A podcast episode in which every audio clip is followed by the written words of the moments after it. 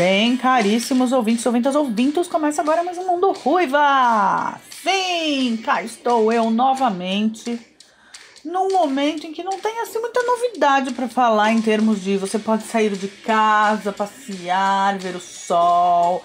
Isso vai demorar um pouco para acontecer, afinal de contas, não é? Afinal, eu, eu sigo dizendo, se a gente tivesse respeitado a quarentena, já estava saindo dela. Ou já teria até saído dela, que é um exemplo que a gente viu do mundo mas aqui não tá rolando exatamente com essa velocidade, afinal de contas. Mas eu cansei de falar disso. Se não mudou muito. Mas exatamente por isso é que eu quis trazer um tema que tem a ver. Eu não vou entrar no mérito de educação de ensino fundamental e médio, porque esse já está sofrendo agora como já sofria há um bom tempo, né? Há eras no Brasil a educação sofre. Então agora está sendo só uma, é, um reflexo do que é até hoje, mas eu quero falar sobre educação universitária. Quero conversar com uma pessoa que entende muito disso e um cara que está achando nisso, exatamente no que vai ser a educação universitária depois da pandemia, no que se aprendeu, no que pode se manter, no que vai permanecer depois, como foi a recepção, como foi a resposta do sistema universitário brasileiro. É, nessa questão, né? Como, então, isso é o chamado dele a partir de hoje, está se redescobrindo como alguém que pode falar sobre isso. Então, nesse programa eu vou ser absolutamente uh, partidária do nepotismo, porque é um cara que entende muito disso e acontece dele ser alguém muito chegado a mim, você vai descobrir daqui a pouco. O professor Maurício Araújo. Pois é. Escuta só, o papo ficou bem simpático. Ouve aí.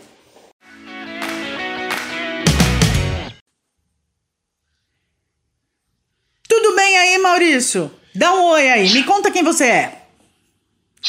Ah, fica difícil, sim. Primeiro, oi. Obrigado pelo convite. Eu sou Maurício, Maurício Araújo, sou professor universitário, sou graduado em Pedagogia e Educação Física, e entre outras formações, especializações, MBA, aí eu também sou mestre em Ciência do Movimento Humano. Mas isso não é só para eu me achar, não é uma exigência do mercado, então se a gente dá uma bobeada daí, muitas coisas acontecem. Então, e também porque eu sou um curioso e meio nerdão de, de por natureza. Aí, olha só, por que, que eu quis falar com você? Pense, pensemos assim: ciência do movimento humano, professor de educação física. Nesse momento de pandemia, como é que está sendo? Ou está, né? Como é que se ensina educação física online? A gente tem uma ideia né, muito tradicionalista né, de que uh, o movimento ele só acontece a partir uh, da ideia de, de, eu me movimentar, né? Mas há um, há um, tempo, já há um tempo já, acho que mais ou menos desde lá de 2006 por aí, a gente já tem uma ideia né, da educação física que até os documentos oficiais da época lançaram uma ideia, um erro proposital de português, que eles falavam do se movimentar que não importa como, não importa de que forma, apenas se movimente. Então, a ideia, a, a pandemia, ela veio mostrar a importância do se movimentar, né? Da, de uma relação é, que você precisa estar ativo. E ativo não é estar em uma academia ou num programa, mas sim estar ativo é, de qualquer forma, estar ativo, é, sei lá, é, limpando a sua casa, em vez de, de você mora no oitavo andar, vá até o quinto de elevador, depois suba os outros de escada, é, em vez de usar uma escada rolante, utilize uma escada tradicional, é, ou vá até, vai dar uma volta com seus cachorros, né, que é o que eu tenho feito, sei lá, se movimente, né, se movimente é, é, de qualquer forma né? Porque a pandemia mostrou isso, que eu não preciso da infraestrutura, eu só preciso do desejo e do entendimento do se movimentar. Tá, e como é que você começou? O que, que deu vontade de ser professor? Porque alguém ainda quer ser professor no Brasil?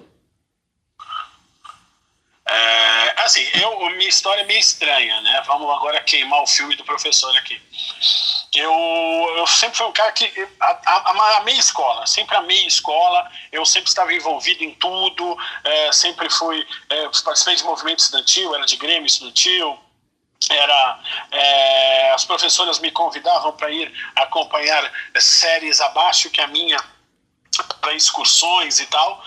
E mas eu reprovei muito, reprovei muito da quinta série a primeira colegial, eu reprovei toda, só passei em ano ímpar, né? E aí as pessoas perguntam, pô, mas você é burro, hein? Não, a ideia não era essa. A ideia era que eu ia para a escola, mas não tinham fatores motivacionais para que eu estudasse. Né? Os professores tinham aulas sem nexo, os professores não me mostravam o porquê do prazer de estudar, de ter o conhecimento, não me mostravam ferramentas para o meu dia a dia a partir do conhecimento. Até um dia que um amigo meu chegou para mim e falou assim: Meu, parece um trabalho aí muito legal, vamos lá. Eu falei: Que trabalho é esse? Não, é um monte lá de criança, um tal de buffet infantil. A gente vai lá, fica olhando as crianças e no final tem salgadinho e refrigerante. Falei, o quê? 15 anos? Falei, pô, sensacional. Aí beleza, fomos, a gente ia lá, ficava olhando as crianças nos brinquedos e tal, até um dia que faltou energia no buffet infantil. E buffet infantil sem energia é que nem um lavabo da sua casa, não tem o que fazer. E aí o dono do buffet chegou pra gente e falou assim: Meu, faz alguma coisa, vocês precisam fazer alguma coisa, porque não, senão vai ferrar a festa. Claro que, da minha geração, agora eu denotando a idade, foi lá nas brincadeiras da Xuxa. Né? Que são os pegas, aquele jogo de história bexiga pisão, que é muito mais é, solada na canela do que qualquer outra história. E aí eu olhei aquilo e falei assim, meu, ó, I got the power, né? Pô, que que é isso? Que poder é esse que a gente tem, né? E aí eu descobri a tal da recreação. Né? Falei, pô, isso é o tal da recreação, pô, que legal. Eu, eu fui escoteiro quando era moleque. Falei, pô, gostei dessa história. E aí eu comecei a buscar cursos de recreação. E aí, como eu, eu, eu né, reprovei muito, eu vi na recreação algo que eu queria fazer. E isso me deu um objetivo. Né? O, o, o poder das atividades recreativas, das atividades lúdicas, me mostraram o porquê que era legal estudar. E aí eu fui chamado para fazer passeio escolar, né, que era estudo do meio, acompanhar em visitas no zoológico, no Museu de Ipiranga, e aí eu tinha que estudar conteúdos dos animais, estudar conteúdos históricos, né, para fazer uma visita guiada, né, com conhecimentos e tal. Então assim, é, aquilo me mostrou o que eu queria, aquilo me mostrou para que, que eu precisava estudar. Porque se eu quisesse ser um bom né? Se eu quisesse crescer na área, né, eu precisava estudar. E aí, a partir daquilo, eu parei de reprovar na escola é, e, e, comecei a fazer cursos, cursos, cursos, cursos. Todo o dinheiro que eu ganhava, eu, ganhava, eu gastava em curso. Né? Tanto é que eu tinha uma brincadeira que vai, vai imaginar, eu ganhava por passeio, hoje seriam uns 60 reais, mais ou menos. Aí eu falava assim, ah, não, eu preciso ir num curso em Curitiba. Quantos zoológicos vale ir até Curitiba? Né? E aí eu contava, tipo, ó, eu preciso de 112 zoológicos para conseguir pagar o congresso, hotel e avião. Então, assim, eu, eu, eu vivia dentro dessa história porque eu queria fazer curso. Até um dia que eu fui fazer um curso em Poços de Caldas, que já era um congresso de, na área de educação física. Um dos professores olhou para mim e falou assim: Maurício, o que você está fazendo aqui? Eu falei, ah, seu curso. Pô, mas de novo? Falei, é, você mudou o tema e tal. Falei, pô, deve vir novidades aí. Ele falou, meu, Faz o seguinte, vamos trabalhar no acampamento comigo. Você já, fez, já trabalhou com acampamento? Falei, não, já fiz hotel. Já tinha trabalhado muito tempo com hotel. Eu falei, faz o seguinte, ó, vai, vamos comigo trabalhar com recreação, nem acampamento. Putz, eu adorei, né? Porque desde moleque eu queria ir para um acampamento, né? Então somos em três, em casa, a gente estudava numa escola que tinha um acampamento lá, que a gente era louco para ir. Só que meu pai não podia mandar os três, né? Era funcionário público e tal, claro, nunca faltou nada pra gente, mas era caro, né? Então não dava para ir os três. E, e, e, aí eu sempre quis, e pô, beleza. Quando eu cheguei nesse acampamento, este professor que estava dando aula nesse congresso, ele era professor numa universidade. O dono do acampamento, um dos sócios, era professor nessa mesma universidade. E todos os, os, recreadores que lá estavam faziam educação física nesta mesma universidade, porque ele aproveitava os alunos dele e tal. E aí o que acontece? Uma coisa puxa a outra, a, a gostar de trabalhar com crianças, gostar desse poder né, que as atividades recreativas têm, e, e o quanto eu, eu, eu, eu curti nessa situação aí da de, de, trabalhar com crianças, jovens, adultos e tal. E aí me veio a ideia de ir fazer educação física. Eu podia escolher outras universidades muito mais próximas da minha casa. Só que, como eu conheci os professores, conheci os alunos, e aí depois eu entrei nessa equipe, e esse professor fazia algumas atividades com os próprios alunos da universidade, de vez em quando ele me chamava para acompanhá-los, né? Nessas atividades, na hora que eu fui ver, eu já estava mais dentro da educação física do que outra história. Né? Eu queria fazer rádio e TV, a minha ideia era fazer rádio e TV, né? Até porque né, eu tenho um irmão publicitário e uma irmã jornalista, então não tinha como, né? E eu frequentava, né? esse universo. E aí a ideia era fazer rádio e TV. Mas na hora que eu vi, eu estava dentro da educação física e, putz, e amei. E, e, o fato de hoje ainda pessoas quererem ser professores, eu acho que a gente tem duas possibilidades. Uma, de ainda terem professores inspiradores no mercado. Ainda terem professores que fazem a diferença. Professores que ainda dão aquele estalo de pô, você chegar no final da aula e não é o conteúdo, tá? Mas sim daqui de olhar para o cara e falar assim, meu, olha esse cara, meu. Né? Eu, quando dou aula, eu chego um determinado momento que eu fico andando pela sala. Eu vou de uma ponta para outra, vou até a porta, ando entre as carteiras, as pessoas ficam me seguindo com a cabeça, né, para um lado para o outro. Aí eles não entendem, ela fala assim: vocês estão vendo isso? Eles com aquelas caras de hã?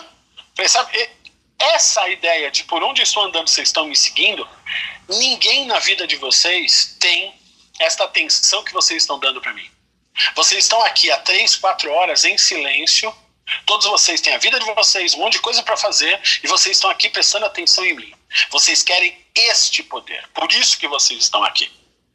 Tá? Ou porque vocês tiveram ótimos exemplos, ou porque vocês tiveram péssimos exemplos. E aí você fala assim: não, eu quero ser este cara porque, meu, é, é, eu quero fazer diferente, eu quero inspirar, coisa que aquela pessoa não fez para mim. Né? Então, de novo, ainda as pessoas entendem, primeiro, pelo esse poder de mudança e também uh, uh, pela inspiração. Né? Eu, eu, eu falo muito disso, eu falo que o papel do professor é inspirar. Né? Ele tem que ser inspirador para que o profissional que venha a seguir, né? e aí a gente, claro, aí tirando, né, é, é, abrindo mão né, da, de qualquer achismo meu aí, ou falsa modéstia, é muito legal quando a gente ouve assim, nossa professor, eu quero ser que nem você. A minha resposta que eu sempre dei, eu falo, não, não, não, você vai ser melhor, porque você já tem as suas qualidades que vão se somar com aquilo que eu consegui passar para você. Aí até brinco. Aí, claro, né? Com aquela cara, né? Eu até brinco e chuto o balde. Falo assim, meu, imagina se eu tivesse tido aula comigo, hein? Puta, eu ia ser melhor pra caramba. Ia ser sensacional. né? Então a gente brinca disso. Pois é. Mas é. É, eu ainda acho que existe este encantamento e essa ideia do fazer diferente na vida das pessoas. Sem dúvida, sabe que né? Existe a porção ruiva aqui, que é professora de inglês. Não tem nada mais legal do que quando você vê um aluno que você que falava para você assim: "Ah, são zero à esquerda, não entendo nada de inglês, não sei do que eu tô falando". Quando forma uma sentença, quando escreve uma redação de 250 palavras e tá lá e sai, ou você fala ou você vê que ele fala assim: "Ah, marquei uma viagem para um país de língua inglesa qualquer, vou para os Estados Unidos", e tal. E aí quando ele volta, você fala: "E aí, como é que foi?" Tá vivo, foi, comeu, pegou transporte, conheceu, é, fez amizades, não sei o que, voltou. É um prazer, o prazer que é inenarrável, é o prazer de, de ver um aluno aprender mesmo. É uma delícia você ser. Eu acho muito legal a palavra facilitadora. Eu entendo quem é professor, eu me chamo de tutora, porque eu não tenho formação para isso. É só porque eu amo o idioma e eventualmente precisei. Né, de, de me reinventar e me tornar professora. Então eu falo que eu sou tutora porque eu não posso me chamar de professora. Mas essa facilitar a compreensão da matéria para alguém é, é um prazer absurdo. Mas é, tem uma coisa que eu não falei na hora de brifar. Não falei isso com o Maurício. Você é Maurício Araújo. Meus ouvintes sabem. Ele falou já da irmã professora e já falou do pai que não podia mandar exatamente os três filhos para um arrombamento. Sim, eu já falei para vocês, ouvintes, ouvintas, ouvintes. Meu pai era que nem o pai do Cris. Meu pai tinha dois empregos. Eventualmente ele teve três empregos. Então tá, o Maurício é meu irmão. É, é não tinha falado até agora mas isso.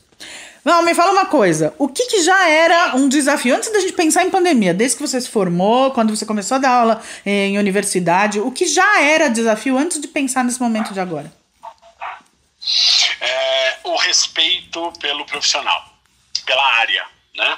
É, eu tenho eu, eu, o que eu percebo desde a época que eu me formei. Eu sou formado desde quando tudo aqui era mato.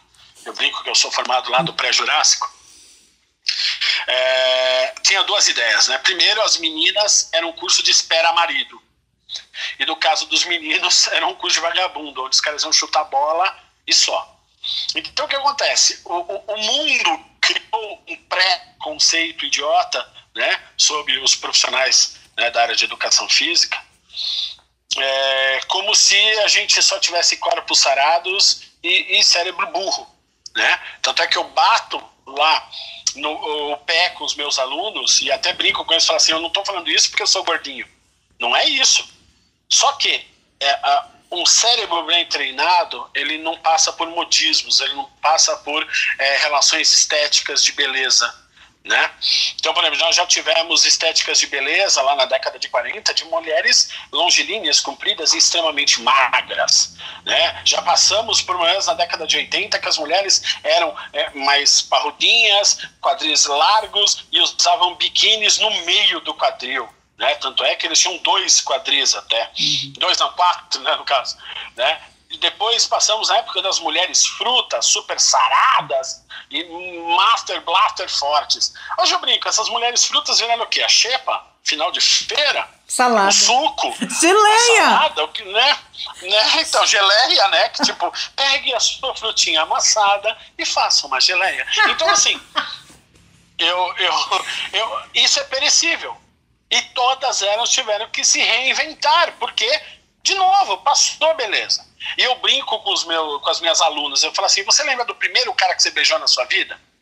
Elas abaixam a cabeça, dão um sorrisinho, falam, hum, zoado, né? Você beijaria ele hoje? Não! Falei, então. Isso, naquela época, você achava ele sensacional. Hoje você acha ele zoado, sambado. Então, o que acontece? beleza estética é perecível, conhecimento nunca é perecível. Então, assim, a, a, nós, o, o, erro da educação física, e tem um professor que fala isso, que é um professor sensacional, e é muito legal porque, assim, ele é todo sarado, todo meninão, e dá aula de musculação e treinamento, mas o ser sarado não tem nada a ver com a área de atuação. E eu, todo fofucho, tal, dou mais aulas na área de humanas e tal. E a gente fica brincando, né? Porque ele fala da ideia do corpo e eu não falo da ideia do corpo, né? Mas a gente também tem que entender que ele é um cara que se apega também à ideia do conhecimento. O conhecimento cria pontes, né? Não sobe muros. E então, infelizmente, o erro da gente não ser respeitado somos nós mesmos. Era o professor uh, de educação física que não ia lá nas reuniões é, dos pais. Era o professor de educação física que na reunião pedagógica não ia falar, não, meu negócio é quadra, relaxa. Era o cara que não sabia pôr uma calça jeans e uma camisa para se apresentar. Ele sempre tem que estar de bermuda, camiseta e tênis, sabe? Ele é o cara tosco, ele é o cara que não, não, não, não, não tem um começo, meio e fim das suas aulas, dos seus planejamentos. Então, de novo, a gente vem de gerações ruins, mas isso é histórico. Né? A história é, nos é, desconectou, né? Quando a gente tinha uma matriz lá militar, e isso não é uma visão negativa, tá? É uma visão matriz militar e isso vem da história, né? Os militares começaram, né, a desenvolver essa ideia do corpo, do movimento para por causa da arte bélica, né? Por causa da, da, da, da guerra. Né? Eu preciso ser bom naquilo que eu faço, Atenas, Esparta e assim por diante. E quando chegou aqui no Brasil, nas escolas é, europeias de ginástica e tal, tinha uma ideia militar, não tem como. Né? Mas quando se viu um processo político nacional militar e que era extremamente opressor e terminamos com aquele momento político, tudo que lembrava militarismo foi rechaçado. Né? Então, quem é mais vintage, né, que é o que eu brinco, lembra que as escolas, principalmente as públicas, tinham é, colchonetes de tecido verde, plintos com a capinha verde. Camuflada. Porque era resquício, isso, era resquício do militar. Mas, de novo, não era ruim. Era um momento em que a educação física era extremamente respeitada. Né? Mas aí, quando saiu disto, tudo que lembrava não era podia ser feito. Então o que aconteceu? A educação física perdeu parâmetros. E aí entrou o cara que ficou nesse vácuo. E a gente só virou gente grande de novo nos parâmetros curriculares nacionais e agora na nova BNCC. Que aí sim o profissional precisa ser capacitado. Ele precisa ter conhecimento de tudo. de fisiológicas, de é, biológicas, de todos os esportes, todas as manifestações rítmicas, todas as manifestações de lutas e assim por diante. Então agora sim esse profissional precisa ser bom. Então o que eu brinco é que tanto o nosso município, como o nosso estado, como a BNCC, né, a Base Nacional Comum Curricular, são documentos muito bons, mas o que é limitante é o profissional. Então eu pego no pé dos meus alunos para que eles abram o leque, para que eles não fiquem presos só no quarteto fantástico, né, que é basquete, futebol, handball e vôlei. Eu quero que eles abram este universo para qualquer outra prática, para os ritmos, para as lutas, né? para as ginásticas, seja ela qual for. Pô, agora está na moda zumba, o crossfit, leve zumba e crossfit para dentro da escola, por que não? Né? Então, eu, eu, eu pego no pé deles. E na galera do bacharel, né, que é o pessoal que, pode trabalhar em, que trabalha em clubes e academias, eu falo para eles é, é, não venderem somente um produto, mas sim vender conhecimento. Porque é isso que, que nos faz diferente aí de 90% da população do país, infelizmente. Isso aí. Ó, e quando você era. Agora, já entrando mais para o que eu quero, né? Onde eu quero chegar, é. Qual foi a primeira reação ao EAD? Porque eu lembro de ouvir, quando falaram, ah, vamos fazer, começar a fazer educação à distância, houve uma resistência. Especialmente nesses cursos em que todo mundo pensa que você tem que estar tá lá. Por exemplo, medicina. Ah, vou fazer medicina à distância, vai fazer educação física à distância, vai fazer, sei lá, esses que você imagina que tem que ter contato. Qual foi a primeira reação das universidades ou dos professores universitários quando começou a se falar em educação à distância? Primeiro vamos pontuar duas coisas. A gente tem a, o EAD, que é o que a gente chama de assíncrona que é onde eu gravo vídeo, ponho lá uma apostila, conteúdos escritos, e a pessoa vai é, é, consumir isso em qualquer horário, em qualquer local. Tá? E eu tenho as aulas online, que são síncronas, que é o que aconteceu na maioria das universidades agora, nesse momento pandêmico. Que é onde eu estou no horário de minha aula, em minha casa, ou onde for, e os alunos, no horário da aula, estão na casa deles conectados. Então a gente tem lá uma ideia síncrona.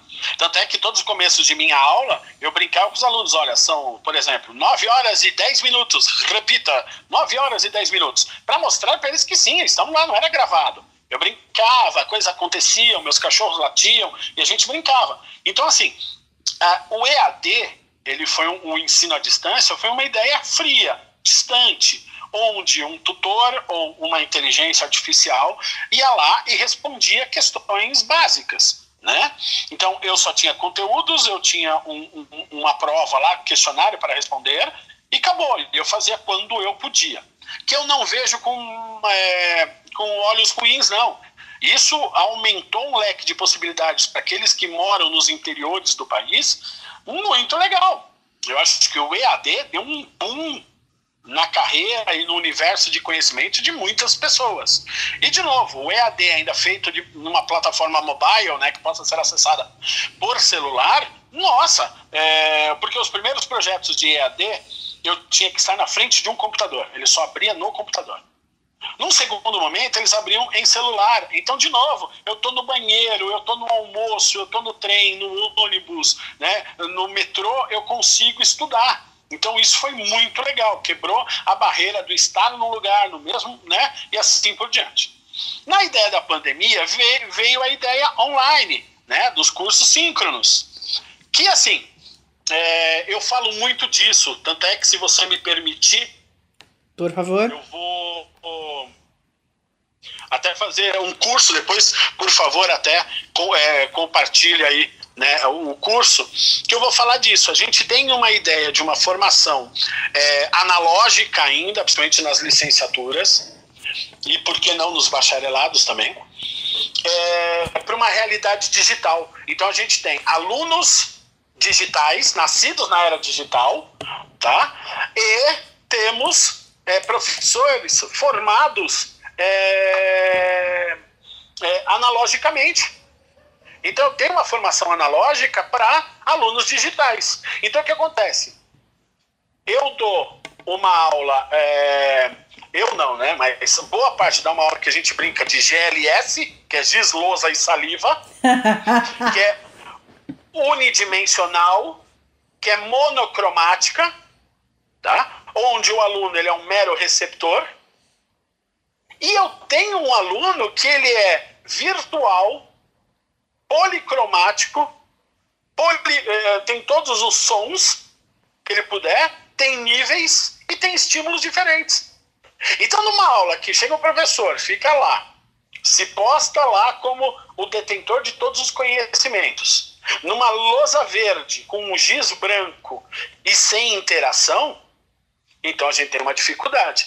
Então, assim, para aquele professor que tem um pouco mais é, é, de visão de mundo, né, de entender essa geração uh, da era digital, né, de, de olhar para o neto, para o sobrinho, para o filho, que destrava seu celular sem você ter passado a senha para ele, mas só por observação. E entender a importância, a riqueza dos videogames e da internet, é, esse cara saiu muito melhor nesses tempos de pandemia. Tá? Então, os professores que não estavam né, já é, habituados ao digital, né, que ainda se fechavam dentro de uma ideia analógica, tiveram maior dificuldade. Aqueles que não veem as tecnologias como uma barreira, mas sim como uma nova fórmula para dar aula, saíram super bem, brincaram, se divertiram e criaram metodologias muito diferentes e coisas muito diferentes. Né? Eu mesmo utilizava filtros. Cada dia eu entrava numa aula com um filtro diferente, né? que em vez do meu rosto aparecia um, um bichinho, um personagem, né? um, sei lá, um monstro, e eu ainda fazia a junção da trilha sonora com esse bicho, esse monstro. Então, os alunos que iam entrando, depois de meia hora ainda tinha aluno entrando na aula, eu, quando eu a página para me preparar né, as 8 e meia, 20 para as 9, eu já tinha 10 alunos lá esperando porque queriam ver qual era a novidade. né? É, é, eles já esperavam, já pediam, ó, olha, eu quero o Michael Jackson semana que vem, né? Um me pediu até, eu quero ver a RuPaul semana que vem. Então, assim, é, e aí eles pediam música, bandas que eu nunca ouvi falar da minha vida, banda Deja Vu, sabe assim? Então, de novo, é uma banda de, de brega lá do Norte e Nordeste. Então, assim, meu, virou mais um atrativo para aula. Então, acho que o professor ele tem que ter isso, ele tem que ter é, ferramentas para que, de uma forma ou outra, o aluno esteja na sua aula não só pelo conhecimento, mas pelo prazer também de lá estar. Legal. E você acha agora, na, no caso já da pandemia, você acha que as universidades, né, pela sua visão aí de trabalhar de dentro, você acha que as universidades brasileiras responderam à ideia da, da pandemia com uma velocidade satisfatória? Assim, todo mundo foi pego de surpresa, né? Sim. Vamos imaginar que é, ninguém esperava a forma que ia se, se desdobrar. Tiveram universidades que acharam o caminho mais fácil, de tipo, vamos decretar férias não vamos assumir esse risco, não vamos, é, vamos guardar esse elefante branco dentro do armário e não viram isso como um, algo que ia decretar a mudança né, de, de, de todo um, um ano. Ninguém né? é, ninguém esperava. Estamos indo para o quarto mês, estamos no quarto mês na, na em casa. E aí? Não, não. E, e, o MEC já determinou que até dia 30 de dezembro as universidades podem fazer aulas online. Então, até o Ministério da Educação e Cultura já colocou que de novo, dificilmente esse ano voltamos ao presencial. Né? Então, hoje, o, essa semana, né, o governo do estado é, já fez uma ideia do dia 8 de setembro, né, a volta, né? mas é, é, dificilmente isso vai acontecer. Porque em turma de 100 pessoas, você dá o distanciamento de 2 metros entre um e outro, isso não vai mais acontecer. Então, as universidades que se, se prepararam né, que é, é, fizeram lá uma ideia de, de, vamos pensar numa plataforma, qual seria a melhor para ser utilizada, vamos tentar é, capacitar os professores a toque de caixa, ou vamos é, pensar em, em, conectividade, de que forma vamos possibilitar o professor que não queira utilizar o seu Wi-Fi, não queira utilizar a sua rede, não tenha o um computador bom e tal, vamos capacitá-los para isso, dar equipamentos para isso. E as, essas universidades se viraram bem, porque os alunos entenderam que era um momento diferente. Claro, muitos não acreditaram, né? muitos infelizmente cancelaram, trancaram matrícula, né? não foram fortes. Né? Tanto é que eh, nos meus últimos dias de aula agora do semestre, eu parabenizei a todos. Falei, meu, vocês merecem parabéns, porque vocês acreditaram, vocês persistiram, vocês viram que, mesmo no momento pandêmico, não dá para você abrir mão do seu desejo de ser um bom profissional. Então, você lutou contra tudo que era uh, forte para você parar e desistir, e vocês não desistiram. O que eu acredito que deu até mais força para nós professores uh, de fazer aulas muito legais né, de fazer aulas é, pensada nesse momento de distância, brincando, interagindo. Tinha uma professora que dá aula na parte de ginástica, professora Cibele, top 10 o hit parade, é, é, Cibele Nick, né, então vamos dar as devidas... Os devidos créditos. Né, isso. Ela, ela fez com que os alunos mostrassem aulas de casa. Abram as câmeras aí e mostrem. E ela deu aula, né? Tanto é que eu brinco que ela é a Jane Fonda da educação física, né? Porque ela não dá aula, ela dá show, né? E a, e a Cibelinha, ela fez isso e ela, e ela mostrou vídeos pra gente, os alunos afastavam as coisas em casa e mostravam aulas. Então, de novo, é, isso fez com que até o profissional percebesse que ele não precisa estar ao vivo com seus alunos. Ele pode ser um personal à distância, ele pode ser um personal web, né? Então, de novo, os professores abraçaram essa ideia porque os alunos também abraçaram.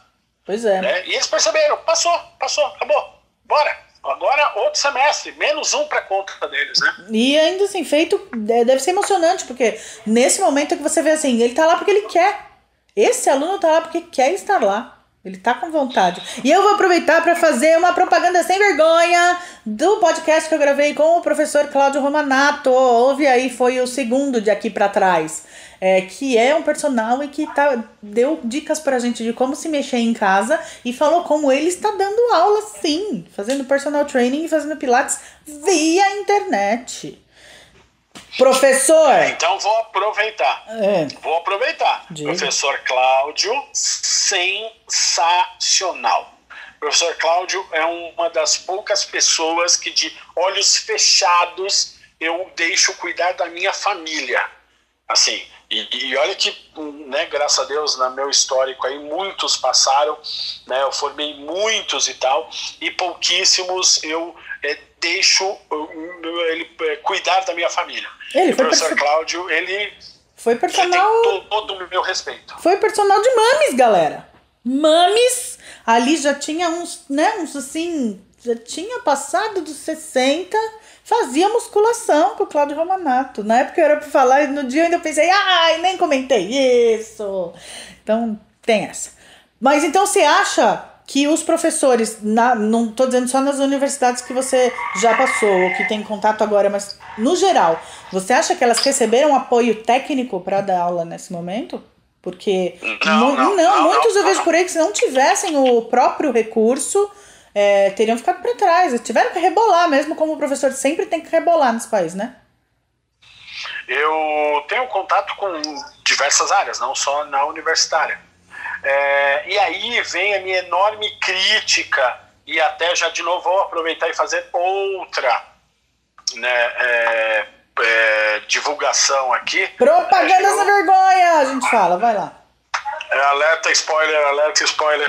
É, a gente, né, além desse curso que eu vou ministrar agora no dia 11, que depois a gente vai divulgar aqui, é, a ideia é essa, é pensar numa formação digital, não dá mais para a gente ter em nenhuma das licenciaturas, tá? É, não ter uma, uma assimilação e não ter uma é, facilitação a partir do, do, dos, é, do, dos, dos ambientes digitais. Né? Então, os imigrantes digitais são aqueles caras do analógico, tem que rebolar, senão não vai sobreviver no mercado. Tem, então, eu falei isso para meus alunos, né, esse semestre. Antes tinha espaços lá é, nas pesquisas para você entrar no currículo, nas entrevistas, se você dominava a ferramenta Word, o Office e assim. Excel. Daqui para frente isso, isso, daqui para frente isso já não vai mais ser perguntado, porque já parte do princípio que é sine qua non. Não tem mais essa. Todo mundo você tem que manjar é, de alguma plataforma de aula online, seja ela o Teams, seja ela o Zoom, seja ela o Meeting ou qualquer outra. que você tenha que conhecer qualquer plataforma de EAD, seja Blackboard, seja, é, sei lá, qualquer um Moodle ou qualquer outra. Então você tem que conhecer. Né? Então hoje aquilo que a gente fala, ah, personal web não existe, imagina. Como? Já estamos há cinco meses com personal web que dão muito certo. Ah, mas eu não tenho equipamento em casa. Tenho professores que dão curso é, de é, musculação utilizando o próprio peso do corpo. Né? Então isso é muito legal. E o que, que os alunos estão achando de ter aula online? Assim, vamos lá. É, de novo, como a gente tem uma um distanciamento entre aquilo que era uma formação tradicional, que era uma formação, como eu brinco, analógica, eles ainda veem a, a, a ideia do, do, do, do, online como um negócio ruim. Né? Eles ainda veem o online como algo menos interessante ou de menos conteúdo que o, o presencial. Tá? Mas assim, eu, eu, eu sempre digo para eles que não dá mais para ter choque de gerações. Profissionais, professores, né, aqueles que ministram aula, não podem mais é, ter né, choque de geração naquilo que diz respeito a metodologias novas. Né? Então, antigamente, o professor ele era o único emissor e o aluno era passivo e receptor. Hoje nós temos as metodologias ativas, onde os alunos também interagem. Então, temos a gamificação, temos aula, as salas invertidas, tem as baseadas em problemas, então, os RPGs. Então, de novo, a gente tem várias possibilidades onde o aluno interage muito mais. Então, não dá mais para a gente falar assim, ah, o, o, o digital não é legal, o online não é legal. Né? Porque aluno, ele vai ser sempre aluno. Então ele sempre vai ser refratário a qualquer coisa onde tiver alguém é, conduzindo que irá te avaliar e ele que tem que ter o um mínimo conhecimento lá para ser avaliado. Ele sempre vai ser refratário a isso.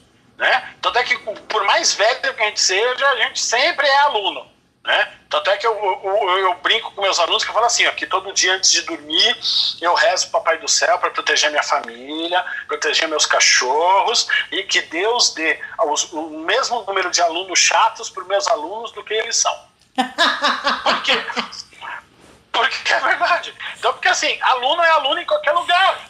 Então, de novo, é, se eles, eles vão perceber lá no mercado de trabalho, né, como muitas vezes tiver atitudes muito chatas então, o problema é, é quando gente se coloca como aluno. E eu brinco para eles: pensem como cabeça de professor o quanto antes, porque aí vocês vão se sair muito melhor. Porque aí, pô, se eu penso como cabeça de professor, eu sei o que o professor gosta, o que o professor não gosta, eu já vou no caminho que eu sei que ele vai me avaliar melhor. Então, o, o online, no primeiro momento, todos foram refratários. Mas já no segundo momento, não tem como ser, porque eles perceberam que é diferente. E muitos afirmaram: não, professor, gostei. Achei muito legal. Tanto é que é, hoje eu, eu, sou, eu presto muito mais atenção do que antes. Porque eu estou na minha casa, eu não pego o trânsito da cozinha até o quarto, ou do quarto até a sala. Eu posso ficar tomando um negócio, bebendo um negócio né? Posso ficar de pijama. Eu dava aula de manhã, eu não era inocente achando que o cara ia, tomava banho, se arrumava e ficava prontinho, cheiroso na frente do computador. O cara ligava o celular, abria meio olho e lá ficava. E quando a aula interessava, ele despertava. Então, de novo, eu mesmo mostrava para ele, estava com canecas de café. Falava assim, ó, aqui, ó, minha caneca de café, ó. Hoje está difícil, vamos lá. Então, assim, é, é, é, eles perceberam no primeiro momento porque eles tinham uma ideia ruim do EAD né, daquele negócio frio. E eles perceberam que a interação acontece de uma forma tão bacana quanto os chats dele, quanto o, o, o, o WhatsApp dele, quanto as lives que ele faz, fazem com os amigos. Então, de novo, de novo, eles se sentiram à vontade por causa da relação do professor. Então você faz a aula era fe, é feita, né? Só que tô falando era porque você falou do negócio do final de semestre, mas a aula é feita para a pessoa assistir ainda que ela tenha só um smartphone. Porque eu fico pensando qual é mais ou menos a, por, qual é a porcentagem É, eu não estou nem falando de alunos do ensino fundamental e médio, eu estou falando só do universitário. Eu fico pensando qual é a porcentagem de alunos que só perderam. Gente que fala assim: ah, cara, não tem jeito, eu não tenho condição para isso, a minha casa não é equipada para fazer aula à distância. A universidade pensou nisso? Vamos lá. Acho é o seguinte: a gente hoje no Brasil tem mais celulares do que pessoas. Mas nem sempre tem Wi-Fi. Pro...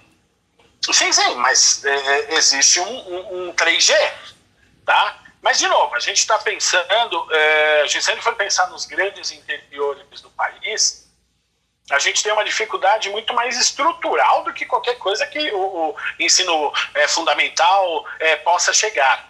A gente tem outros problemas antes de um, de um 3G legal. Mas vamos imaginar nos centros, não estou falando nem nos grandes centros, né? A telefonia celular ela já acontece, até porque faz parte do, da, da, da, da, da, da adolescência essa situação. Ter um celular, estar conectado, né? não cair num, num ostracismo é, é, né, na época da sua adolescência. Porque se você não tem um celular, você está no ostracismo dentro lá da sua adolescência. Então todos têm. O que antes, nossas é, é, adolescência, a gente pedia, sei lá, o toca-disco, o videogame, a bicicleta, hoje é um celular, um celular bom, não é um celular ruim. Né? Até porque tem o status do bom celular, blá, blá, blá. Então, assim, vamos pensar que hoje todas as plataformas têm que, por obrigatoriedade, ser mobile. Todas têm que é, abrir em, é, em celular. Tá? Não só com é, Wi-Fi, como também 3G. Né? Ele, ele, precisa funcionar em 3G, porque, de novo, o EAD veio pensando nisso. Né? Até o EAD levando em consideração a aula satélite, que antigamente tinha. Né? Já se tirou a ideia da aula satélite, porque a internet facilita isso. Né? Então, eu posso estar síncrono com meus alunos lá é, do Iapó, que é o Chuí, e no mesmo eu aqui na minha casa, no Ipiranga. Então, vamos entender que, se for pensar em celular, chegou para todo mundo. Então, as universidades já sabem que se o aluno chegou lá na universidade, pela característica, pela faixa etária, ele já está incluso nesse universo digital e da internet. Uhum. Então a gente parte do princípio que não teve, mas algumas universidades, caso o aluno falasse, ó, oh, eu tenho um celular é, é, pré-pago e eu não tenho créditos para aguentar as quatro, cinco meses. Algumas universidades disponibilizaram chips. Olha. O aluno ia lá, recebia um chip para utilizar lá para as aulas. Olha, isso é uma ideia boa que eu não sabia que existia. É, como esses contratos aconteceram, se eram comodatos, como isso aconteceu, eu não sei. Tá? Mas as mesmas universidades que é, disponibilizaram celulares para o professor para caso ele não quisesse usar o Wi-Fi dele, ou para que tivesse um backup de, de conexão, caso o Wi-Fi dele caísse, ah, eu não dei aula porque o Wi-Fi caiu, então você já tem aqui um celular para rotear e tal. Essas mesmas universidades deram chips, ofertaram, né? Ofertaram chips para os alunos que assumidamente falaram, ó, oh, eu não tenho pacote de dados que vá conseguir sobreviver. Então eles foram oportunizaram esses alunos de ter. Mas se esse contrato era legal ou não, eu não posso falar. Mas a uhum. possibilidade existia. Não, né? E o que, que vocês descobriram, né? Os professores lá nas universidades descobriram de mais positivo? O que dá para permanecer depois? No meu ponto de vista, é, eu acho que é um caminho sem volta já. Não, não mais teremos universidades e cursos sem aulas síncronas. Não vai, não vai ter mais volta. Por quê? Vamos imaginar que num curso, em média, você tem uns 30 professores. Tá? Ou cursos menores, vai, vamos chutar em torno de uns 20, 30. Uh, todos eles são passíveis de se atrasar, todos eles são passíveis de ter uma dor de barriga, todos eles são passíveis de o carro quebrar. Numa aula online, síncrona, dificilmente ele atrasa. Ou quase nunca ele atrasa. Dificilmente uma dor de barriga não impossibilita ele ir, ir trabalhar. Ele está aqui, se ele tiver metodologia, tiver estratégias, ele deixa já umas atividades prontas. Ó, galera, vamos lá, faz atividade aqui, ó. Me dá um minutinho, corre lá. Opa! Opa, opa. Então, assim, é... e outra história, né? Eu não preciso mais de mega blaster prédios. Eu não preciso mais de uma, um conglomerado de salas. Eu não preciso mais de um prédio de 20 andares com 100 salas por andar. Eu Água, tenho um prédio luz. menor. Isso, tenho um prédio menor que eu faço um rodízio de turmas e vamos imaginar que o, o, o, governo já tinha o ano passado, retrasado, liberado até 20% dos cursos poderiam migrar para o digital EAD. O ano passado já, caiu uma, já entrou uma regra que até 40% do curso pode ser EAD. Então o que acontece? A cada cinco matérias, três vão ser EAD, mais ou menos. E aí o que acontece? Já existe uma regra do, do, do MEC que já faz isso, e agora, com a pandemia, com o test drive, deu certo, só disciplinas práticas ou de discussão muito, é, muito viva pode ser que vá para as universidades. Senão, todas as matérias de cunho teórico vão para o online, síncrono. E até, porque não, ir para o EAD. Né? Aí o professor é convidado para montar o material, ele é pago para isso, ele monta o material, monta um, bom, um banco de questões e lá fica. Né? Mas aí a gente tem o outro lado da moeda, né? Uma sala, ou vai um professor, vai, ele dava aula no. Vai, vai imaginar uma universidade que tem, sei lá, 10 campos. Esse professor está no camp 2. De noite ele está no camp 5. Aí, aí ele pode, em cada aula, atender 100 pessoas, no máximo, 120 no máximo. Esse cara agora está na casa dele, ele consegue colocar duas mil pessoas dos 10 campos na mesma sala online. É. Então o que acontece? Ele não tem o deslocamento. Então, mas aí também atrapalha, porque esse professor é facilmente. É, é, ele vira um, o menor elemento disso tudo.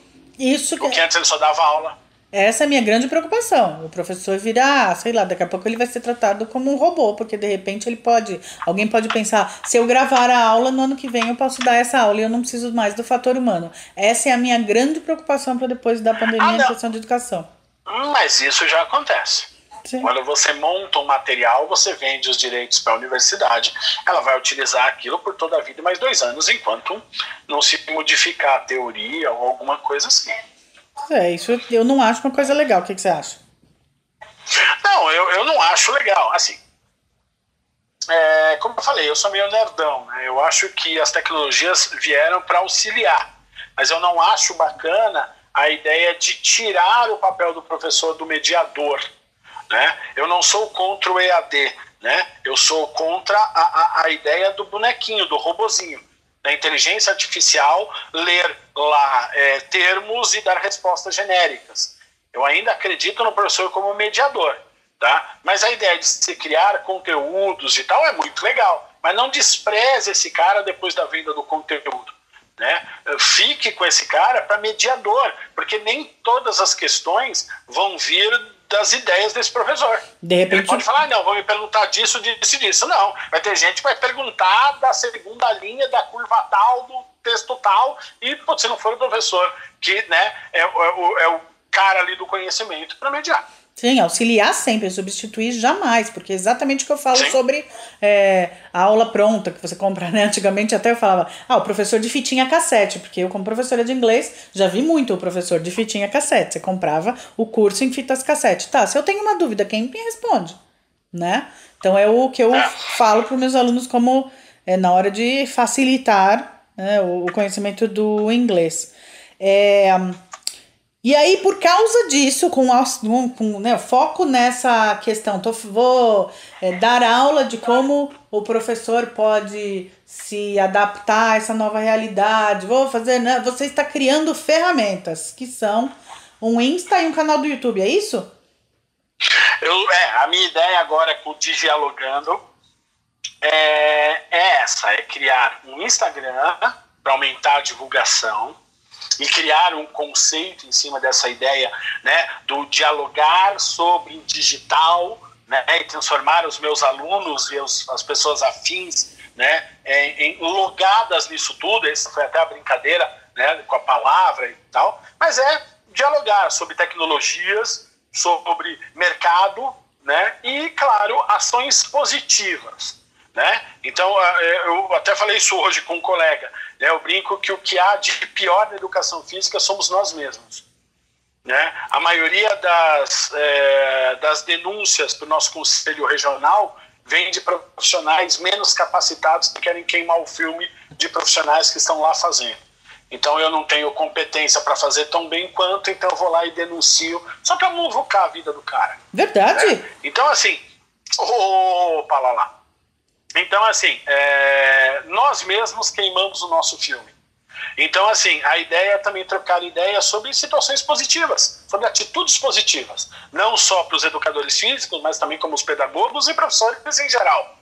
A ideia é entender que a sala de, de dos professores, que é um lugar onde isso é feito para falar mal de aluno e fofocar, tem que ser um aluno de camaradagem, tem que ser um, um local para as pessoas conversarem, um ajudar o outro, e fatores positivos é, que deu certo na sua aula, você auxiliar o outro. Né? Então, nesse momento de pandemia, claro que tem professores com muito mais experiência do que eu, até muito mais idade do que eu, né? que pô, se viam em, em, em situações é, é, é de cheque, de tipo, meu, eu não sei mexer com tecnologias. Eu podia muitas vezes dar de ombros, falar mal dele e virar as costas. Mas não, temos que auxiliar porque o sucesso deles é o meu sucesso também. O sucesso dos meus alunos é o meu melhor cartão de visita. Porque meu aluno vai sair no mercado e fala: Ih, Maurício, uma merda de aula. Opa, desculpe. Mó aula ruim. Tudo bem. tá? Uma aula ruim, pô, sai fora desse cara. E o mundo dá voltas. Esse cara pode ser meu coordenador, esse cara pode ser meu professor, né? Como o mundo deu voltas, eu, eu, eu fui convidado e coordenei durante um tempo a universidade que me formou. Então, de novo, se eu tivesse feito uma besteira lá na graduação, eu teria meu filme queimado lá, porque lá tinham profissionais que me deram aula. Então, de novo, a gente, o, o professor tem que olhar para o lado e entender que estamos todos no mesmo barco. Níveis hierárquicos vêm verticalmente. Horizontalmente, não tem por que eu destruir o cara que está do meu lado.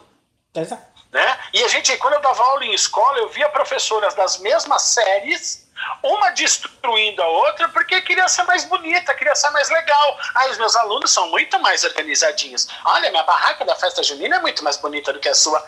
E a festa junina é bom para todo mundo porque garante o décimo terceiro. Então, de novo, tem que ser todo mundo se ajudando. Então, a ideia da ação positiva do Dialogando é disso é de mostrar para os meus colegas que uma besteira que eu fizer na academia não queima só o meu filme, queima o filme de uma categoria. Né? E assim sucessivamente. Então, a ideia é ter o Instagram, que já está no ar, um podcast, e aí eu vou concorrer com o seu. Não, não é concorrência, porque estamos em universos diferentes. Não, não aí a gente faz propaganda sem vergonha. Você fala do meu e eu falo do seu. Pronto, a minha parte está feita. Combinado. Então, assim, a gente, né, e também tem um canal do YouTube, por quê? Porque muitos me conhecem, me conhecem por causa dessa dinâmica de aula, né, das brincadeiras e tal. Então, a ideia é ter é, três plataformas diferentes, né, para que é, todos me achem e possam consumir de forma diferente esses conhecimentos. Isso aí! Então tá, olha só que coisa linda. Então a gente vai divulgar, então é digialogando. E eu vou colocar no post aí, só você seguir. E aí é, serve porque eu já estou seguindo e não sou professora de educação física e tá servindo para muito, tô aprendendo demais. E que fique claro, não é porque meu irmão não. Eu acho que quando a pessoa sabe quando ela entende do babado dela, para mim não importa se tem parentesco, não importa a etnia, não importa a idade, eu trago.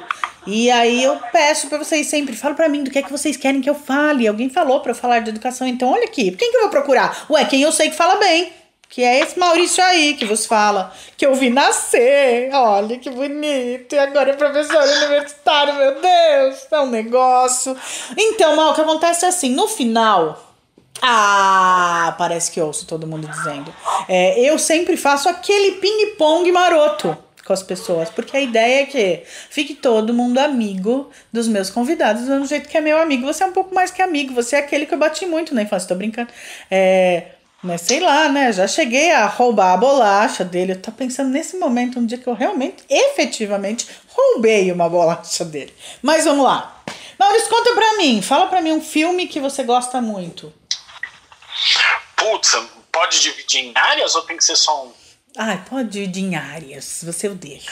Áreas, então vamos ver. Lá vem o filme do Duro de professor. O filme do menininho. Qual?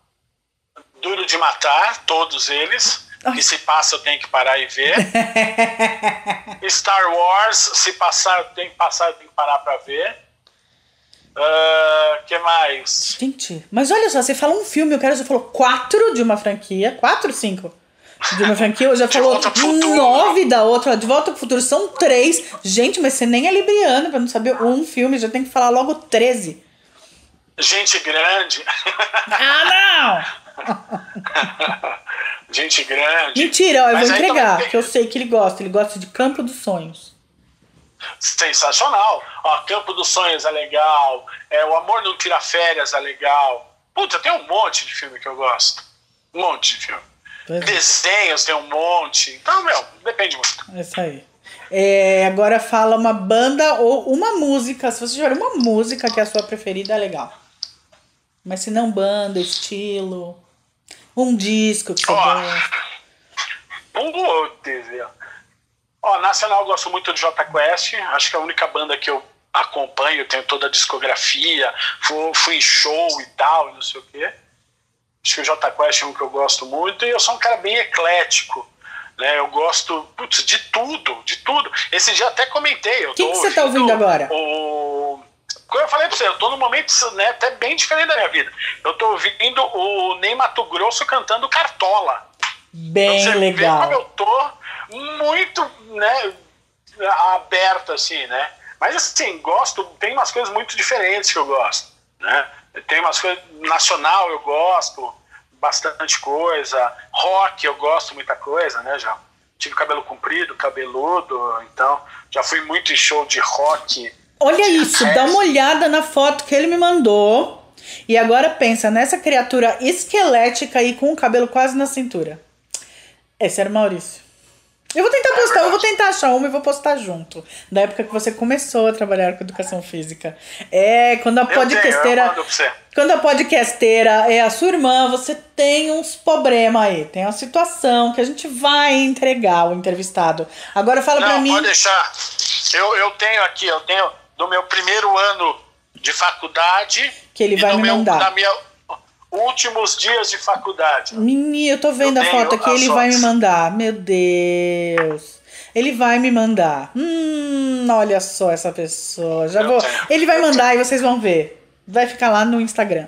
É, agora me fala um, é, uma série que você gosta, que você adora, que sua preferida ou que você tá vendo agora e recomenda. Putz, série preferida? Pô, de novo, você também sacaneia. Ah, meu, eu gosto muito de Friends, gosto muito de House. É, é, agora eu tô vendo, até foi indicação de um aluno, o Brooklyn. é, Nine- Brooklyn 911, Nine Nine. Brooklyn Nine-Nine. É, e agora eu tô vendo o Space Force, que é muito legal também. Você viu? Deve ser uma coisa muito educação física. Você viu uma que fizeram agora, Floor is Lava? Que era daquela brincadeira que a gente fazia, que você não pode pisar no chão, virou série da Netflix. Que isso, gente? Como assim um negócio É, desse? eu, eu, eu ouvi falar, mas não vi ainda. Eu tô bem defasado ainda, tô bem defasado. Eu preciso parar e ver mais série, ver mais filme. Eu tô bem defasado nisso. Por causa dessa história de ficar, né, em aula, né, computador e projetos e tal. É, muda Fiquei, tudo, né? Mas pode deixar. Muda tudo, tem que. Teve que ser, né? Opa, para, não era desse jeito, agora vai ter que ser desse jeito. Eu lembro de ver todos os meus amigos professores realmente assim entraram no parafuso. Falaram, vou ter que arrumar todo um outro. É todo um outro processo, é toda uma outra linguagem, né? É como você realmente trabalhar em TV a vida inteira e de repente voltar pro rádio. Você pensar, opa, não tem mais o apoio visual. Né? É todo. É outra coisa. E aí, uma frase, um ensinamento, um lema para a sua vida, Maurício Araújo. Jesus! Pode ser Não dele assim, também, eu- não eu tem posso- problema, não tem apego a créditos. não, não, eu, eu gosto muito de falar disso. Eu acho, eu falo que eu brinco que eu não estou professor, eu sou o professor. Né? Eu, eu, eu me sinto obrigado a, a, a cuidar dos meus alunos, independente se eu ainda sou professor deles ou não. Né? Eu acho que o fato de ser professor é diferente do estar professor. O estar professor ele é algo passageiro, que você está ganhando um dinheiro e acabou. O estar professor é você ser responsável, né? não só pela formação de conteúdo do seu aluno. Dá tempo de eu contar um caos? Vai! Opa! Eu, Se não desse também hoje podia. Essa é a parte boa de ser entrevistado pela sua irmã. Manda, rapaz. Eu, eu, então eu vou contar dois caos. olha lá, abusa. Todo, todo meninão, cabelo comprido, brinco, me achando o máximo, o cara da recreação, já trabalhava em acampamento, hotel, me achava. Fui fazer supletivo. e aí, é, segundo e terceiro colegial, primeiro, segundo e terceiro colegial, fiz supletivo. O segundo, o primeiro, e depois o segundo e terceiro. E aí eu fui estudar numa escola particular, é, e lá eu estava no supletivo de noite, entrava um cara lá na sala, que era o professor de educação física, entrava com a cara fechada, uma voz grossa. Aí galera, seguinte, quem quiser fazer educação física tem que vir de sábado de manhã aqui, quem não quiser manda testado, beleza? Valeu, boa noite. Eu olhava, todo empoderado, me achando o cara. Falei, pô, o cara vem aqui, não troca nenhuma ideia, né? Pô, né? Não, não quer ser simpaticão e tal. Beleza. Mundo dá voltas, fui fazer universidade, fui fazer educação física, né? Que eu também fiz pedagogia depois. Fui fazer educação física. E aí eu fui fazer estágio. Falei, pô, vou para essa escola, conheço todo mundo e tal, vou nessa escola. Cheguei, fui conversar com o diretor, né? Falecido hoje, infelizmente, professor Ronald, sensacional chegou e falou assim: faz o seguinte, sobe lá na quadra, fala com o professor Destra. Eu o quê? É, professor Destra, professor Ricardo Destra. Falei, putz, meu, esse trouxa que chegava na sala, uma cara fechada. E aí, noite. Eu falei, puta, ferrou. Cheguei na sala, tudo na quadra, que era no último andar, na laje da quadra. Cheguei e falei assim, olha, opa, tudo bom? Boa tarde e tal. Meu nome é Maurício, super humilde. Meu nome é Maurício, eu sou estudante de educação física, então eu preciso fazer estágio. Quer fazer estágio ou você precisa fazer estágio? Não, eu quero, porque eu adoro escola, adoro trabalhar com criança, eu trabalho com recreação. Quer mesmo? Quero. Aí, galera, o Zaqueu Mal vai trabalhar com a gente aí, aí. Esse cara me deu todos os planos de ensino dele, todos os planos de aula dele. E eu posso falar que hoje esse cara é um dos caras que mais me ensinou sobre educação física escolar na minha carreira inteira. E aquele cara que eu achava que tinha uma cara de idiota, não sei o que, grosso, não trocava ideia, hoje eu chamo de irmão. Hoje esse cara chama minha mãe de mãe, né? Então, é a primeira coisa que eu aprendi, moral da história, então agora entra o personagemzinho no final do desenho. É, é, então, amiguinhos, hoje aprendemos, né? Então, a primeira ideia é o quê? A gente né, tem que dar chance para as pessoas. A gente tem que dar chance para as pessoas, porque as pessoas podem, num momento, não mostrar quem elas são e depois se tornarem irmãos. E minha grande inspiração de educação física escolar é o professor Ricardo Destra. E uma coisa que eu nunca vou esquecer, eu, eu dei aula no, numa escola coreana Diga-se de passagem, foi o professor Ricardo Dessa que me conseguiu essa vaga. Eu era estagiário dele lá, e aí, por X oportunidades, X situações, ele foi mandado embora e falou: tudo bem, vocês podem me mandar embora, mas põe o Maurício no meu lugar. E isso aconteceu. Né? É, e aí eu fui dar aula nessa escola coreana, que é a escola mantida pela Embaixada da Coreia. Fomos ter uma palestra do Ardido Cultural da Coreia no Brasil. Aí o cara falando malemalha um português lá, né, não, aquele jeitão lá. Chegou falando, falando, falando, chegou uma hora que ele olhou e falou assim: Caros professores, vou deixar só claro uma coisa aqui para vocês. Esqueçam os conteúdos. Esquece, esquece. O aluno não precisa de conteúdo. Foquem no indivíduo. Foque no ser humano. Porque na hora que esse cara precisar do conteúdo, ele vai fazer um cursinho, ele vai fazer um curso, ele vai parar, vai ler, vai estudar. Mas se ele for um lixo de ser humano, de nada serve ter conteúdo lá. De nada serve. Porque ele vai ser um lixo de pessoa. Então foca no conteúdo. Foca no, perdão, foca no ser humano. Foca no seu aluno. Porque na hora do vamos ver, ele se vira. Claro, eu todo meninão, recém-formado, me achando, fiquei puto da vida. Ops, fiquei ferrado da vida lá com o. Graças a Deus o tempo passa, as experiências vêm, a idade vem, e eu concordo gênero, número e grau com esses caras. Com esse cara. Eu falei para todos os meus alunos que entrei em sala de aula, falei para eles assim, ó, é, que me importa aqui são vocês. Os conteúdos, não importa, você pode colar, na hora do vamos ver, beleza. Mas eu me coloco aqui à disposição de vocês. Todas as salas que eu brinquei, que eu dei risada, que eles tiraram sarro de mim, que eu tirei sarro dele, que eles ficam tirando sarro de mim porque eu uso camisa xadrez, ficam falando que eu pareço o Júlio do Cocoricó, né? Você ficam faz cosplay de Winchester, pareço... para! Isso, isso, isso. Né? Que eu, né, tiram sarro e eu deixo eles tirarem sarro porque eles me permitem também brincar, brincar com eles. Então o que eu falo para eles é que não é a minha aula, é a nossa aula. Então assim, eu falo para eles, se vocês me derem a chance, vocês podem mandar e-mail para mim falando, olha pessoal, infelizmente meu filho passou mal, eu tive que levar ele no hospital e não dá atestado de, de acompanhante. Eu falo, tudo bem, só não mata umas 5, 6 vozes no ano, mas se vocês me deram o direito de saber o que, que é, o que, que está acontecendo na sua vida, eu vou entendê-los muito melhor. Então, tem alunos, é, tinha alunos é, PMs que falavam, mandavam e-mail, porque eles não falavam que eram PMs, falavam assim, professor, peguei lá um boletim de ocorrência, estou saindo agora. Ontem às três horas da manhã estou saindo agora. Né? Olha, professor, minha mãe passou mal. Ela está bem? Tá, graças a Deus. É isso que importa. Relaxa, toma aqui a atividade. Então, assim, o, o caos, eu acho que é o que eu posso deixar aqui, é isso. Pensa no seu aluno, pensa na pessoa que está recebendo a informação. Conteúdo, um livro dá. Tenho milhões de livros aqui. Mas de nada seria os meus conhecimentos se eu fosse um lixo de pessoa, se eu fosse um merda. Então é isso que eu quero que meus alunos entendam. Que se eles foram boas pessoas, isso foi meu, um dos meus primeiros posts lá no Digialogando antes de ser um excelente profissional, seja uma boa pessoa. Ser boas pessoa, boa pessoa cria pontes entre vocês, criam elos entre as, entre as pessoas, cria empatia entre as pessoas e isso faz com que você seja um melhor profissional. Pois é, isso aí, isso vale para qualquer profissional, né? Não só para quando dá aula. Até porque em qualquer profissão, eventualmente a gente ensina, mas todo dia a gente aprende, né? Sim. Isso aí. Sim. Tá vendo? E aí vou falar assim, eu tenho certeza, eu tenho certeza que vai ter gente que no começo do programa vai falar, pô, mas vai falar com o irmão? Eu acho que agora você mudou de opinião, né?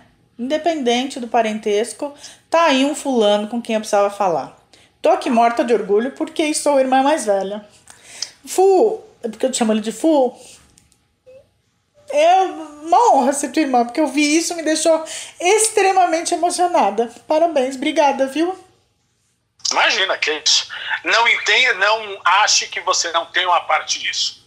Então, é a vivência sua como atriz, como profissional, como jornalista, a vivência do nosso irmão do Rodrigo como publicitário, cara da comunicação, a vivência da nossa mãe naquilo que ela consegue passar para gente de apoio, de carinho, de força como mulher, a vivência do nosso pai que era um cara extremamente justo, que era um cara forte, que era um cara amoroso, que nos fez gostar da educação, gostar da leitura, né, gostar do saber.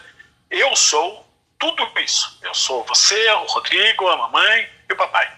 E por isso que eu falo para meus alunos isso. Mostre isso para as pessoas.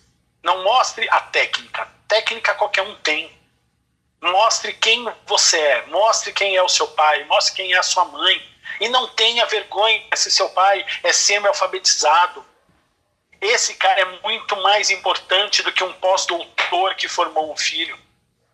O semi-alfabetizado, pôr um filho na universidade, pôr um filho como profissional, faz desse cara, dentro da sua simplicidade, muito mais importante do que no pós-doutorado que tem como obrigação formar um filho. Então eu falo isso para meus alunos. É isso que eu sou. Eu sou a junção de todos vocês. E é isso que me faz ser um, um acredito eu, e aí meus alunos depois aí me falam, ser um bom profissional. Pois é. Viu? E ele é só o caçulinha, hein? Obrigada, Mal! Imagina que é isso, queridos. Então fica o convite, por favor, me sigam e nos vemos aí em cursos, palestras, oficinas e sinto-me à vontade aí de me deixar à disposição para qualquer convite aí. Relaxa, eu sou do povo, pode convidar eu vou. Ele é do povo. É, é. Aqui é Araújo, mano. Obrigada, Fu, valeu! Imagina, beijo, tchau, tchau.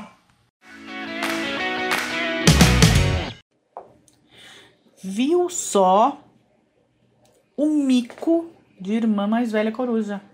Foi mico mesmo, assumo, tá aí, não vou nem cortar. O cara falou tudo, é verdade. Não tenho problema também de dizer que, ah, ela trouxe porque é irmão dela. Não, acho que tá mais do que. Acho que se auto-explica o porquê foi o Maurício que eu chamei para falar disso. Espero que logo a gente compreenda que falta muito para o aluno chegar completo até a universidade mas que na hora que ele chega a gente encontre pessoas que encontraram o seu chamado, que encontraram o seu propósito na vida, como é o caso do Maurício. Então, fica aí mais uma vez a minha gratidão. Valeu, Fu! Sim, eu, nem, não me pergunta o que eu chamo ele assim. Não pergunta, não, não vai. História longa. E é tudo isso que ele disse mesmo, a formação, que a situação da família, exatamente do jeitinho que nasceu, tornou uh, a nossa vida como ela é, né? Então eu fico aqui mais um Mundo Ruiva tá no final. Espero que você tenha curtido tanto quanto eu, seja você professor ou não, né? Tá aí o recado. Vamos esperar por um mundo. Eu só posso dizer que eu espero por um mundo que tenha gente com um propósito tão apaixonado e apaixonante quanto o Maurício encontrou. Valeu, galera! Tudo de bom, tenha uma excelente semana. Fica aqui mais um Mundo Ruiva!